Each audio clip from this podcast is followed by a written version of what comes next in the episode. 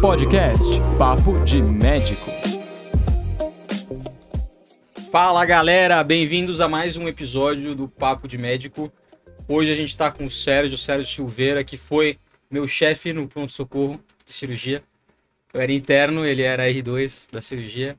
Deixou passar um central lá. Era bonzinho, viu? E o, ca- os cara lembra, né? O cara lembra. É lógico. Se é coisa Interno- ruim ou coisa boa, lembra. Quando deixa passar central, interno lembra. Quem, não foi, quem foi interno lembra de quem deixou passar central e quem não deixou, verdade? Verdade. Você lembra, pô. Central, dreno, você lembra de tudo. Residente de cirurgia geral pelo HC, residente de cirurgia do aparelho digestivo pelo HC, atualmente assistente do ICESP, do Instituto do Câncer do Estado de São Paulo. Prazer aí conversar com o Sérgio. Além de tudo, amigo nosso aí, né? Só daí com, o Felipe, com o Matheus. Isso aí, boa noite. ah, obrigado pelo convite inicialmente. Achei muito legal a ideia do podcast aí, quando vocês gravaram alguns episódios que eu assisti. E fui felici, felicitado aí de vocês me chamarem, se tivesse a honra. E quanto ao Central, obrigado por lembrar também que eu não lembrava. E fala aí, a gente sempre fala aqui no começo do podcast, a gente sempre faz algumas perguntas meio padrão, porque o pessoal que escuta a gente tem muito estudante que estuda, muito recém-formado, então a gente pergunta bastante sobre a decisão sobre a residência de cirurgia geral, né, que foi no seu caso, e a decisão sobre a especialidade. Então, começando sobre a decisão sobre a cirurgia geral, como é que foi esse processo para você? Ah, uma boa pergunta. É, na faculdade, eu, eu sempre fui muito ligado às coisas de anatomia, assim. Então, anatomia e técnica cirúrgica. Então, eu fui monitor de anatomia no segundo, primeiro ano, segundo, terceiro semestre. Na minha faculdade era por semestre. Então, segundo, terceiro semestre, eu fiquei monitor de anatomia. Ah, fui mais dedicado às áreas de cirurgia geral. Ah, sempre gostava mais de técnica, essa- essas áreas mais botava a mão, fazia algum procedimento. Então já sabia de início que eu não ia fazer algo ah, relacionado à clínica, assim. Eu queria alguma coisa com procedimento. Até cheguei a pensar em otorrino, alguma coisa, mas ainda bem que passou. E, e decidi, acho que foi no meio da faculdade mesmo, quando eu, quando eu tive a matéria de, de, de cirurgia geral, principalmente a gastro, que eu já decidi no meio da faculdade que eu ia fazer gastro. Então, geral e gastro. Eu sabia que fazia aparelho digestivo. Então, no meio da faculdade eu já sabia. Quando começou a residência, a gente nossa formação, como vocês sabem, a gente roda em várias áreas, muitas áreas, e, e isso é muito bom. Então, pensei até um pouco em URI, cabeça e pescoço, balancei um pouco, assim, mas passou rápido. Então, aparelho digestivo sempre, desde a faculdade, já, já me chamava muita atenção, assim, e tive a vontade de fazer. Onde você fez faculdade, Eu Sérgio? me formei em Tubarão, sou de Tubarão, Santa Catarina, me formei na Uni- Universidade do Sul de Santa Catarina, na minha cidade mesmo. Então, fiquei, fi- fiz lá na minha faculdade. E durante a faculdade você chegou a fazer. é, acompanhar algum cirurgião, alguma coisa assim? Tem. É, eu participei da Liga de Cirurgia da faculdade, ah, então acompanhava o serviço de cirurgia geral, cirurgia do aparelho digestivo, e eu fiz um estágio fora, ah, fora, de, fora de Tubarão, em Ribeirão Preto. No Hospital das Clínicas de Ribeirão Preto foi onde, até agradecer meu amigo Gustavo Botega e falar o nome dele pessoalmente, que ele que me, é um coloproctologista que está lá em Tubarão, que me estimulou a fazer esse estágio, ele era residente de cirurgia geral ainda, e foi onde me abriu a cabeça para sair de lá, para fazer uma formação em outro lugar, que eu queria um algo a mais, assim. E foi quando eu falei, ó, só vou sair de, de Tubarão para fazer o Hospital das Clínicas de Ribeirão ou de São Paulo. E aí o futuro a gente viu o que que deu aí, né? E, e valeu a pena vir pra cá? Ah, valeu a pena, né? A gente passa uns apertos aí no começo, sai de um lugar menor. Estava morando em casa, ainda fiz a faculdade em casa. É, passei alguns perrengues, assim, né? Vamos falar isso. Até eu já vocês sabem essa história. Meu terceiro dia em São Paulo, sofri um assalto, arma na cara. É, meu, ali na ponte do ICES, da doutor Arnaldo, meus pais vieram me buscar. Eu falei, Ixi, foi muito difícil passar, vou ter que ficar aqui. Não tenho o que fazer. Mas hoje eu sou muito. Sou muito Provação. é, é, é, é um boas-vindas, né? Hoje eu sou feliz aqui, tô adaptado.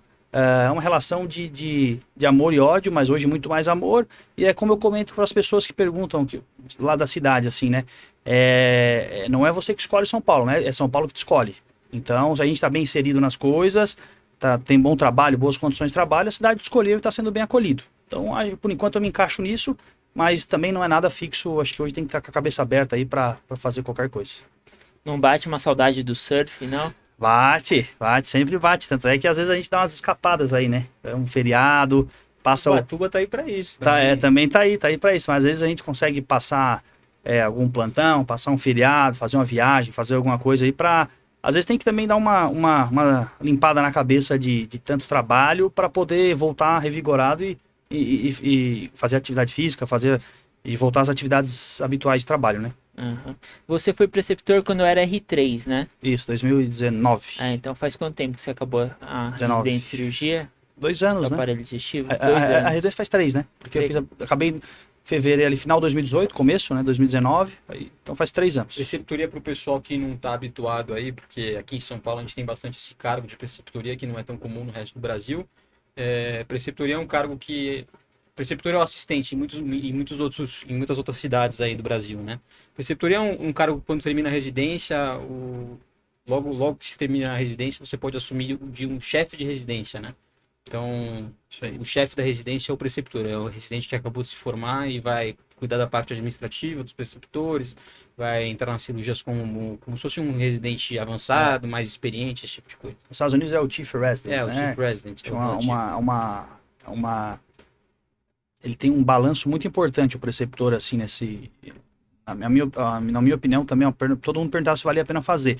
Eu acho que além do papel cirúrgico, que a gente acaba operando um pouco mais de casos, tudo bem, às vezes tem gente que acha que não é tanto, mas eu acho que faz uma relação interpessoal que constrói com os chefes muito boa, muito boa, assim. Então, faz esse meio de campo em várias situações, cê- vocês vão levar os problemas do residente para o chefe do serviço e, e, e tu que vai ter que acabar mediando isso, né? Sim. E isso acaba, é, sabe muito bem como é que é, então vai acabar, cresce é, pessoalmente, assim, na gestão de problemas, eu diria.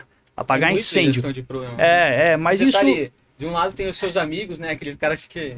É, Seus, seu Seus- R- ali, do outro lado seus assistentes. Você tem que defender os interesses dos dois ao mesmo tempo. É um ali. ouvido cada lado, né? É. Então, mas eu acho que isso, justamente por isso, faz ter um crescimento ah, de relação interpessoal muito grande. Isso leva para a vida toda. Eu, eu- foi um ano muito válido. Foi É, muito e, e até cirurgicamente, né? Você Sem acaba entrando em dúvida. cirurgia com os- os R- sozinhos lá. Não, eu tô falando e- do ganho secundário. Acho que o ganho primário É, é, é cirúrgico. É, sem dúvida, sem dúvida. Mas esse ganho secundário que às vezes as pessoas não entendem ou encaram como um problema, na verdade é muitas vezes uma solução de, de, de gestão interpessoal, assim.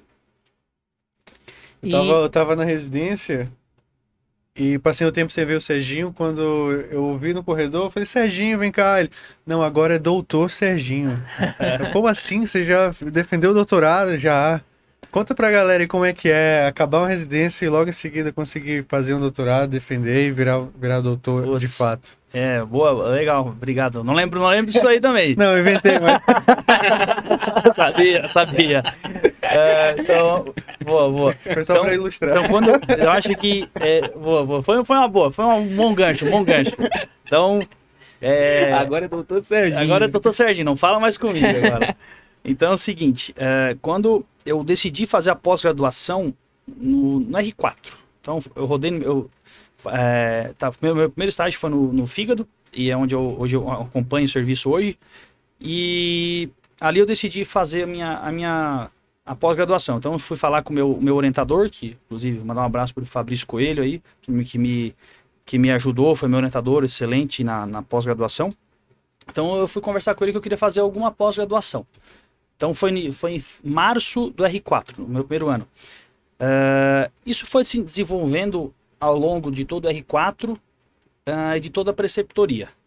Então deu praticamente dois anos, eu tive esse insight de fazer as matérias, fazer o trabalho, ah, escrever, aí entrou, pós-preceptoria veio a pandemia, que eu tentei, foi, não precisa nem falar gravidade, as coisas, mas eu tentei usar o tempo livre ao meu favor, esse tempo ocioso, eu tentava escrever o trabalho e mandar já para o meu orientador de volta para ele me vo- voltar com o que eu precisava corrigir.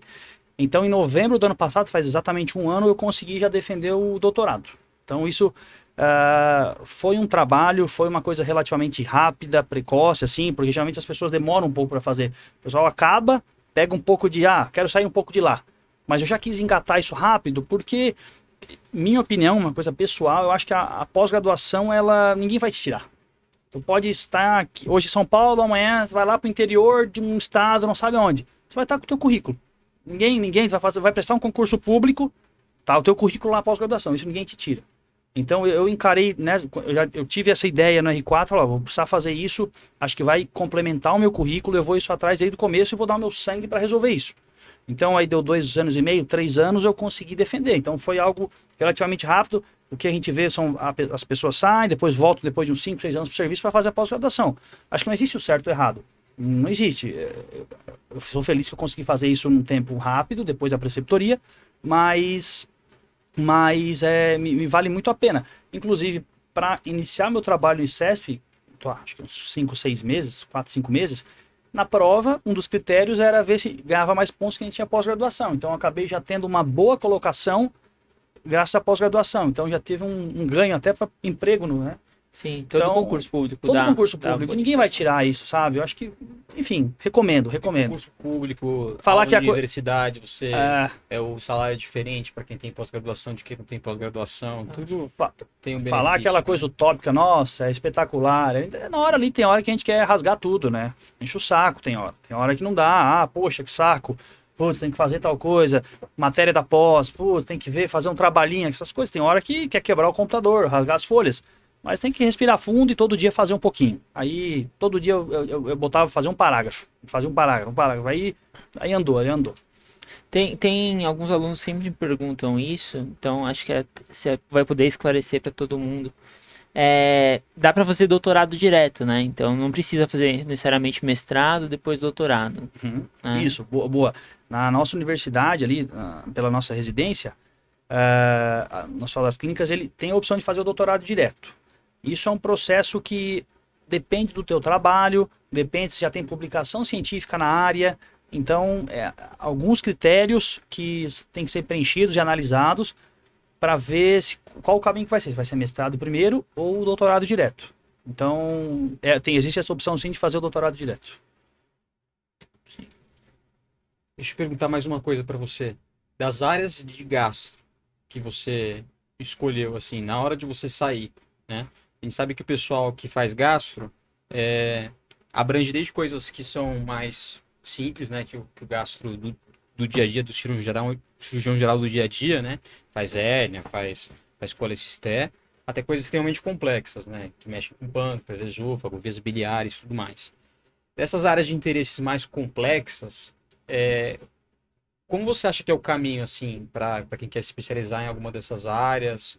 É, o que, que você tem buscado nesse, nessas opções? Qual, qual- como você vis- vislumbra isso dentro da gastro? Ótimo, ótimo.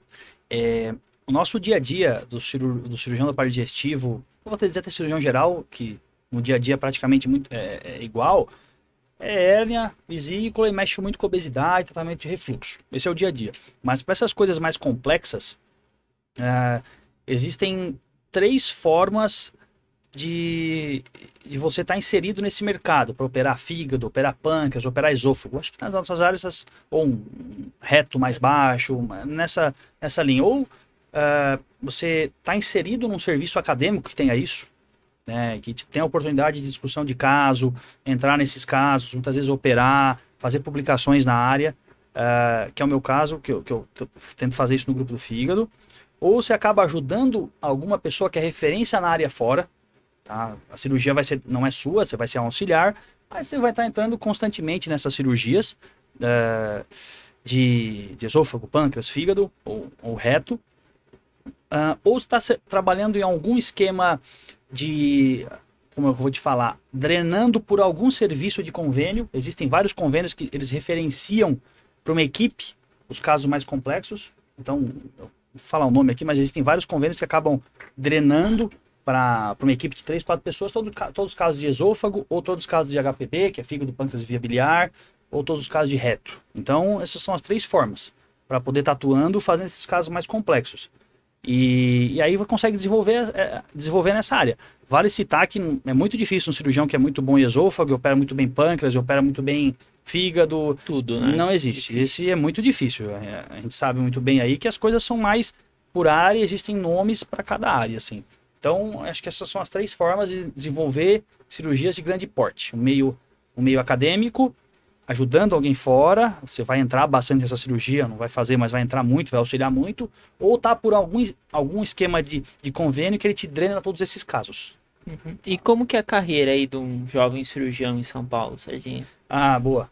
É, então, três anos que eu tô, tô na, na no pós-cirurgia da parte digestiva. A gente teve um ano de pandemia que foi difícil para todo mundo, de trabalho, né?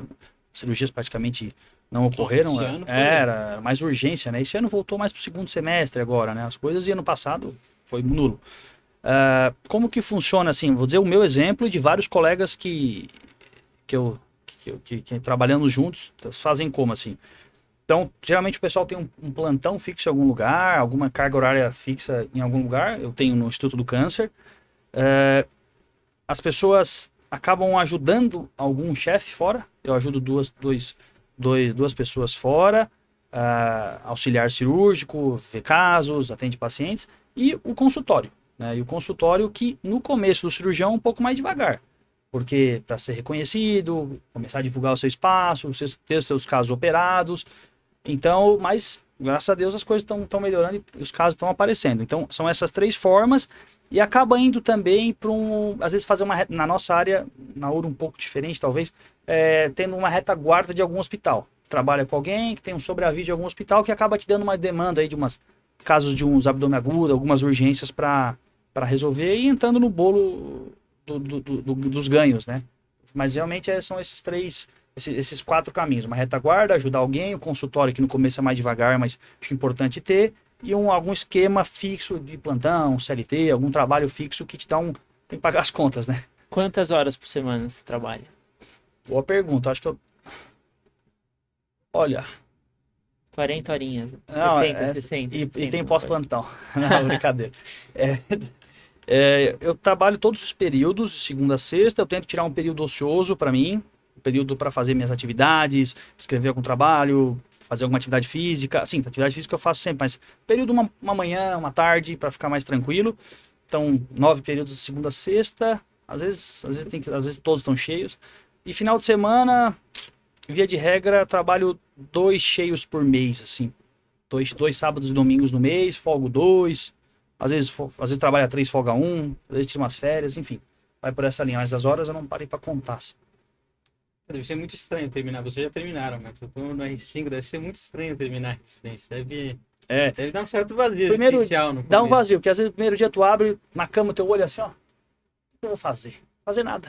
Às vezes não tem nada, né? Às vezes o cara olha pro... Eu não sei o que é isso, faz muito É, tempo. vai, vai ver depois da preceptoria, assim, a gente vai ter tuas funções daqui, mas o primeiro dia, assim, eu tive isso aí por alguns dias, assim. Depois da preceptoria, lá, ainda principalmente porque veio a pandemia, né? Então, Uhum. eu, eu, eu acabei a preceptoria, deu uma semana, fechou tudo. Mas essa uma semaninha, assim, que não, não tinha quase nada lá, tinha um plantãozinho à noite, uma- um dia outro da semana, abri o olho assim, ah, o que, que eu vou fazer? Netflix, sei lá o que, que eu fiz, não lembro. Eu não, eu quando eu vou acordar um pouquinho mais tarde, já tem mensagem do Matheus do Augusto falando assim, ei, já fez aquele post, já, já, já gravou aquela aula, pressão, já, pressão. não sei o quê. Quem tem sócio tem chefe, meu amigo. É, só tem boss. É assim, não tem jeito. Ai.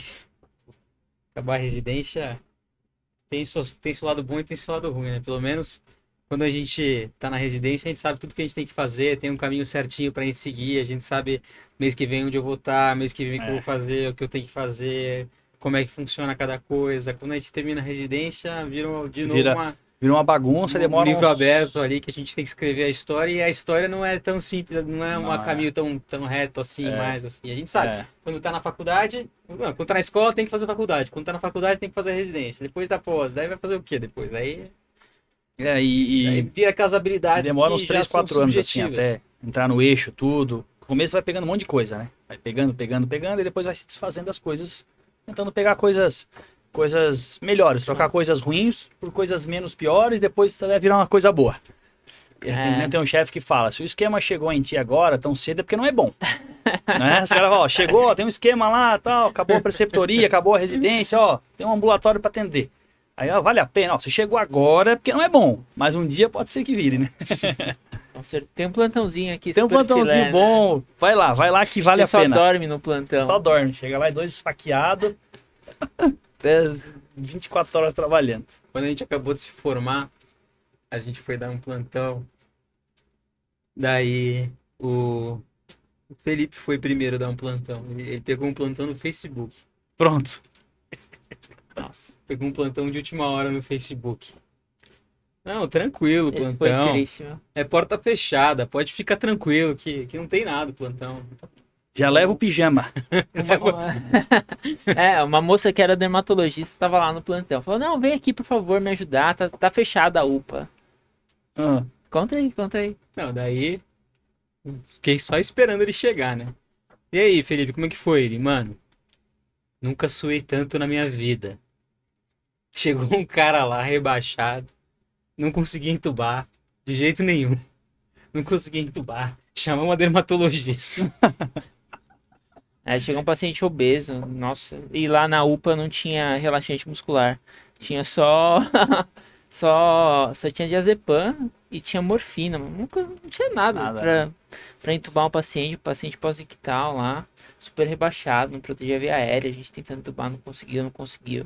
Teve que esperar passar o plantão, chegou o outro plantonista, ainda bem que ventilava, né? ventilar. Aí Chegou outro Ficou. plantonista, e aí o outro plantonista chegou e tubou sentado o paciente. Meu Foi Deus. super É, Eu acho que médico, difícil, não tinha nada, nada. Você tem que tomar muito cuidado quando Perigoso. você pega um plantão. eu acho que médico que não pegou um plantão furado, não tomou um calote, não tá completo ainda as coisas do médico, Não, né? outro dia eu fui dar uma palestra, acho que semana retrasada, eu acho. Lá na faculdade de medicina, que pediram dar num- uma palestra chamada Me Formei e aí? Daí minha, minha- meu tema de aula era, era se não passasse na residência tal, para falar um pouquinho também sobre, sobre curso, claro, né? Sim, Mas daí eu tava vendo as palestras das pessoas que falavam antes, né? Que falaram antes. Daí um monte de gente falou assim, não, é plantão super tranquilo, super fácil, tal. Alguns falando assim, que eu consegui plantão, não sei aonde tal, tem que chover e tal, porque esse plantão é legal, que você tem sala de emergência, mas sala de emergência tranquila, tal, eu não peguei nada. O outro falando que dava plantão em, sei lá, em automobilismo, mas nunca acontecia nada. Os caras, os caras falam assim, assim, na tranquilidade. nunca acontece nada. Mas é que assim, nunca acontece nada até acontecer alguma acontecer. coisa. É, aí chega lá não tem um oxímetro. Então, não acontece nada. Aí tem um, não tem um oxímetro. Então, perigoso, né? Então, mas é isso aí, plantão furado, todo mundo tem uma história de, de plantão furado, estilada, né? Total. Total, total. Com certeza. Serginho, estava falando aí da palestra que você viu no TED, da ciência da felicidade. Fala aí um pouquinho pra galera. Ah, não, tava, a tava conversando antes aqui. E, assim, o que, o que a gente vê, mu- muitos alunos, é, quando eu era preceptor, principalmente, ou às vezes colegas, às vezes um, um pouco mais, eu sou jovem, né? Tô me chamando de velho, mas um pouco mais jovem, um grau de ansiedade, assim, para o que, que vai acontecer, não tenho, não tenho trabalho ainda, no R4, tá acabando, o que, que eu vou fazer? Ah, não tenho pai, não tenho tio, não tenho ninguém, tô sozinho, não tenho oportunidade. E às, às vezes as pessoas acabam ah, ficando até tristes por isso, assim, elas mudam a sua personalidade por, eh, por um pouco de ansiedade, sabe? Elas perdem um pouco o brilho nos olhos por isso. E a gente tem que tentar deixar o ambiente de trabalho ah, para as coisas fluírem bem, o melhor ambiente possível, assim. Tem que fazer um ambiente favorável à tua pessoa. Tem que transformar o ambiente da residência, da preceptoria, no hospital onde tu trabalha, tem que fazer as pessoas suarem a camisa por ti e tu suar por elas, assim. Então, existem algumas coisas que a felicidade, acho que a pessoa, o cirurgião, o aluno de medicina, acho que todas as pessoas que, que acho que tem muito a ver com a felicidade, assim. É, a primeira coisa, todo mundo vai errar. Todo mundo vai errar. A gente, como profissional, vai errar, o aluno vai errar, ah, todo mundo, a gente, nós somos humanos e todo mundo vai ter um erro, vai cometer erro, tá? É, profissionalmente, pessoalmente, todo mundo erra, a gente tem que ter, ah, tem que estar disposto a mostrar e assumir os erros, assumir as consequências. Então, todo mundo vai errar, isso não tem um, não tem um receio. Ah, outra coisa, a gente tem que saber lidar com o estresse, né? Nossa profissão, principalmente a nossa profissão, é muito estressante. Então, as pessoas que eu vejo que mais, não sei se deram bem, as pessoas que são mais felizes, eu acho que é essa palavra, as pessoas que li- lidaram melhor com o estresse, tá? Outra coisa... A gente, a gente é muito questionado pelos pacientes, né? O Matheus, inclusive, outro dia tava na Europa, paciente mandando mensagem pra ele, que tinha É. operado, precisava de ajuda. É, que... então é difícil, a gente manejar isso é difícil. Aí, ó, acabou passar. É, tem que saber lidar com esse tipo de estresse, assim, sabe? Ah, um terceiro ponto, acho que envolve muito atividade física. Acho que todo mundo tem que praticar alguma coisa, uma corrida, uma caminhada, umas duas, três vezes por semana, em 30, 40 minutos, tem que fazer alguma coisa. Isso ajuda na felicidade ah, e no, no diminuição, diminuir estresse. Ah, outra coisa, relações interpessoais. Acho que isso é fundamental. Medicina, vai lá pegar tumor de próstata. Você vai pegar o guideline do MD Anderson lá, tá tudo vai ler, tudo vai seguir certinho, fluxograma, acabou. Pegar um- uma pessoa que não é médica, ela vai saber. Só seguir, olhar o laudo e encaminhar. Para operar também não. Tanto, não estou falando de próstata, de várias áreas, mas eu acho que ter a relação interpessoal boa, manter uma comunicação boa entre equipe, ah, com todo mundo, isso acho que é fundamental, fundamental. Claro que tem que desenvolver a parte acadêmica antes, tem que estudar, tem que saber operar, tem que aprender, sim. Mas isso a gente às vezes atinge as coisas até mais rápido do que construir uma boa relação interpessoal. Foi aí que eu entrei no gancho da preceptoria, que foi uma coisa importante para mim, sabe? Acho que isso é extremamente importante na medicina. É, e até em para você todas conseguir as áreas, melhores né? posições. Em todas as áreas, Sim. né? Mas Mas na É. nossa relação interpessoal, às vezes a gente vê as pessoas ah, andando, cabeça baixa, ombro baixo, desanimada, ah, postura, respeito, levantar a cabeça, conversar, olhar no olho. Então são coisas que fazem diferença. Isso para o paciente e para o teu colega, para todo mundo, para todo o ambiente de trabalho. E aí, acho que por último, assim, a gente precisa, nós precisamos ser, ser gratos, assim, é uma palavra que tá meio, meio jargão, assim, todo mundo é gratidão, gratidão, mas, mas é uma verdade, sabe?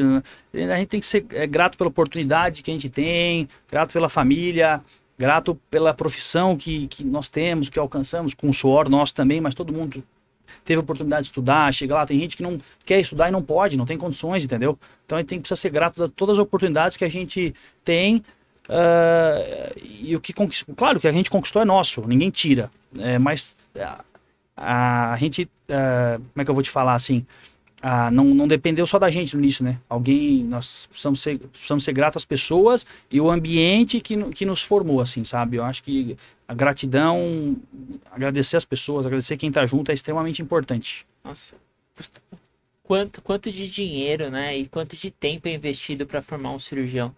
Eu tava conversando isso com o Daniel. Aham, Daniel, Daniel, Magalhães, preceptor, sim. preceptor. Gente boa. Mas, meu, para formar uma pessoa igual a gente, é, muito, é muita coisa É investida. muito custo, é, muito, custo. Da e- sociedade, tempo, dinheiro. Tudo, tudo. É, é, é um investimento nosso de tempo, nosso principalmente de tempo, né? A gente dedica Aham. muito tempo e deixa de ganhar dinheiro para outras coisas, mas nós sabemos disso, tá tudo certo. Tá, a residência ninguém tá lá por questões financeiras, tá lá por aprendizado, mas é um dinheiro que o Estado investe em ti, ah, o governo está botando esse dinheiro, então tem que ser grato por isso, né? Tem que fazer funcionar e, e ser da melhor maneira possível.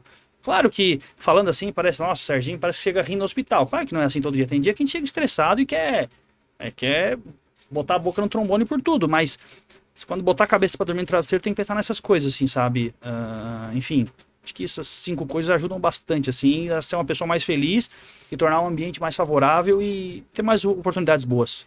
Acho que sim. Concordo. Concordo também. Acho que é isso aí.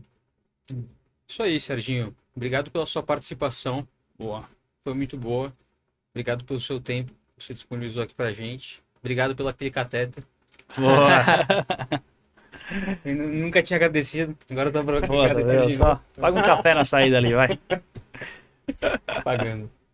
Isso aí, Quer pessoal. falar mais alguma coisa? Então, ah, Ah, Fala a tua rede social aí pra galera seguir também, tirar dúvidas, né? opa, Essa questão do. é sergiosilveira.jr. Tá? Vamos pôr na descrição também, né? Quem quiser aqui. alguma que- dica também dessa Sim, questão de, está. de pós, de pós, de mestrado, doutorado. né? Sim, sim, sergiosilveira.jr. Até vou olhar aqui pra não falar besteira. Pera aí, que deu um branco. Eu tô muito nervoso, né? Aqui em cima. três ícones. Sérgio. Sérgio.silveira.jr. Sérgio Tô sabendo bem. Tô sabendo bem, hein? Um grande influencer. Um grande influencer, é, todo dia fazendo foto com whey protein, com isso. Mentira, mentira. Sérgio.silveira.jr. Ah, boa. E agradecer, ah, quando eu conversei com o Felipe, a- o convite de vocês, tá? Acho que é muito legal.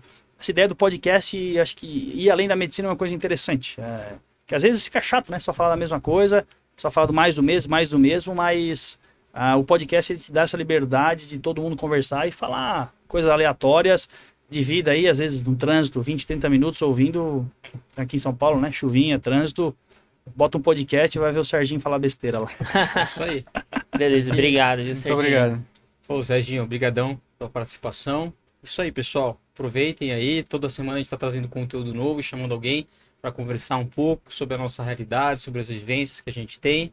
Quero que vocês estejam aqui com a gente para sempre ter alguma discussão. E tô disponível, se quiser ah, alguma outra vez chamar para falar de conteúdo, alguma coisa, a gente pode falar também sem nenhum problema. Falar de qualquer coisa também da área cirúrgica aí. Show de bola. Fechou? Abraços. Um abraço. Até o próximo, pessoal. pessoal. Falou. Tchau, tchau.